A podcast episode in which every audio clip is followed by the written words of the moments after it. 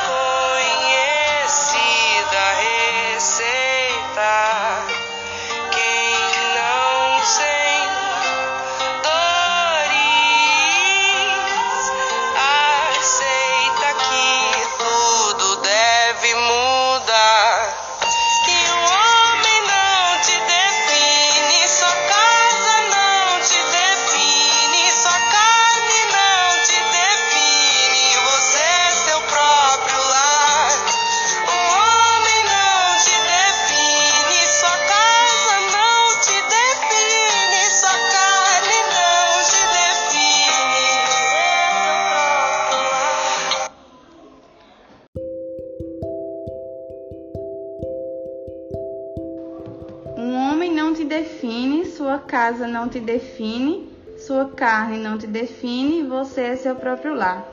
Iniciando com a música Triste Loucomar, canção produzida por Francisco El Ombra, mas, mas que não vamos deixar de falar que essa música foi produzida por milhares de cantores, como Maria Gadu, Agnes Nunes, e bastante representada pela trajetória da participante paraibana no programa televisivo Big Brother Brasil. Com base nesse assunto, iremos abordar sobre como as mulheres independentes têm sua própria identidade, não aceitam se esconder à sombra de ninguém e lutam todos os dias por seus objetivos de vida. Não são todas as pessoas que conseguem ter mulheres assim ao seu lado, principalmente em um relacionamento romântico. Para falar sobre exatamente é, em relação à independência, trouxemos a administradora de empresa, Priscila Tassis, de 28 anos. É, ela também é formada em auxiliar administrativo empresarial e também é artesã. Bom, é, boa noite, Priscila. Boa noite. É, você se denomina uma mulher independente? Sim, com certeza. Em meio ao, aos nossos dia a dia, né? A gente sabe que somos independentes a partir do momento em que nós temos como nos sustentar sem depender de ninguém, né? Não só financeiramente, como psicologicamente, como emocionalmente, como na rotina com amigos. É, ser independente não é só financeiramente falando, né? É, de fato que conhecemos mulheres que já foram magoadas antes, mas amadurecerem e aprenderam a se colocar em primeiro lugar. Como consequência, seus relacionamentos melhoraram. Então, conte-nos um pouco sobre sua vida, como foi essa construção sobre ser independente, seja na vida amorosa ou financeiramente. Então, primeiramente na, na vida, tanto amorosa como pessoal, primeiramente você deve se conhecer, ter um autoconhecimento, para depois é, investir em algum tipo de relacionamento, porque você não pode ser dependente psicologicamente de alguém. Você não pode depender de que alguém lhe ache bonito, de que alguém lhe queira, porque primeiramente você tem que se achar bonita do jeito que você é e você que primeiramente tem que se querer e se amar. E financeiramente falando, primeiramente, eu acho super necessário que as mulheres saibam identificar quais são seus pontos fortes e fracos. Primeiro, identificar os fracos para poder trabalhar neles e melhorar constantemente. E quando consegue se identificar os fortes, você consegue primeiramente investir numa carreira profissional, certo? Mas aí vai ser uma carreira profissional que vai lhe dar prazer. Não é só pelo trabalho, não é só pelo dinheiro. Você vai fazer alguma coisa que você goste. E para isso você precisa se conhecer, conhecer é, todos os, é, como eu posso dizer, todos os seus âmbitos, né? Quais são os seus conhecimentos, quais são é, as suas melhores técnicas, no que você consegue se adequar, né? Qual é o seu perfil. Então aí quando você junta tudo isso, é que você vai conseguir ter, é, entre aspas, um sucesso, como é falado hoje em dia, né? É, por algum momento sentiu que não alcançaria sua independência por ser apenas é, você sozinha, sem um companheiro ou companheira?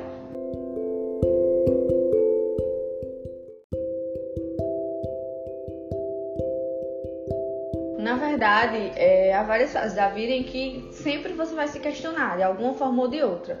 Mas o que vai prevalecer é a sua vontade de vencer, sua vontade de crescer, sua vontade de melhorar. Porque não vai adiantar você desistir na primeira ou na segunda dificuldade, porque sempre vai ter. E aí é onde entra o autoconhecimento, certo? Você de se autoconhecer o suficiente para saber de que você é capaz, de que você consegue e onde você deve investir e retomar, né? E também entra a questão da resiliência, de que não vai adiantar você ficar para baixo, ó céus, ó azar, que não vai dar certo. Você tem que ter forças o suficiente para se reerguer e aprender com tudo que está acontecendo para você conseguir melhorar cada dia mais.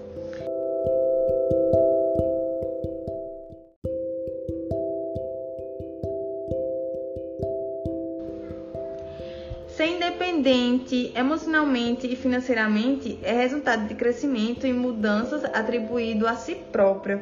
Você acha que ter essas características afasta os companheiros ou companheiras? É, na verdade, vai muito da cabeça de cada um achar que vai afastar ou que vai aproximar, né? Na minha opinião, de acordo com o tempo que você vai adquirindo mais conhecimento, que você vai ficando mais independente, é, isso só tem a agregar na sua vida. Então, é, pra mim, ao meu ver, não vai afastar ninguém. Na verdade, o que vai afastar ou vai aproximar as pessoas de você vai ser a sua personalidade. Fala mais a forma com que você trata as pessoas do que o que você tem ou o que você possui, ou o cargo que você alcançou, ou é, a sua posição perante a sociedade. O que vai falar mais ser a sua personalidade e a sua forma de tratar as pessoas. É isso mesmo. Uma característica central da personalidade desse tipo de mulher é a capacidade de agir sem a necessidade de, agra de agradar forçadamente os outros. Elas seguem seus próprios valores, porém sem deixar de lado a preocupação com o coletivo. Já em relação a isso, você costuma defender os direitos das mulheres? Ah, sim, com certeza.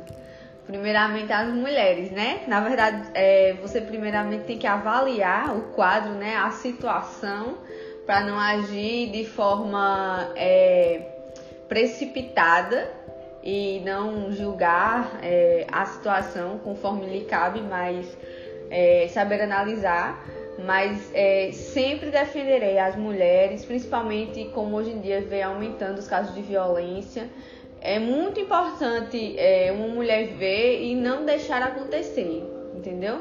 Porque tem muito medo ainda da sociedade de quando uma mulher está sofrendo violência, de quando uma mulher está é, tá sendo agredida de alguma forma. Eu não falo só é, fisicamente, mas falo psicologicamente, dela estar tá sendo excluída da sociedade por alguma forma. Então cabe a nós mulheres de lutarmos umas pelas outras. E eu acho que uma mulher que levanta outra mulher, ela se torna mais forte. Não é a beleza, a beleza da flor ao lado não vai anular a sua beleza. Então, é uma ajudando a outra, uma puxando a outra, uma levantando a outra e se formos cada vez assim, se as mulheres tiverem um amadurecimento é, para pensar dessa forma, então com certeza o mundo só tem a ganhar.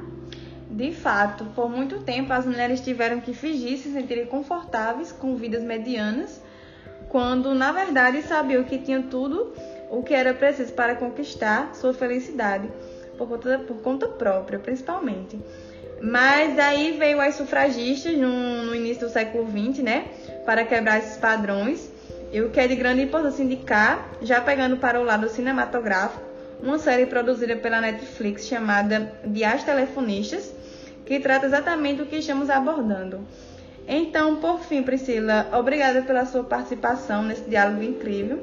É sempre importante abordar sobre essas quebras de tabus e levar para uma sociedade que ainda está em desconstrução. Por nada, eu que agradeço e até a próxima. Pode sempre contar comigo.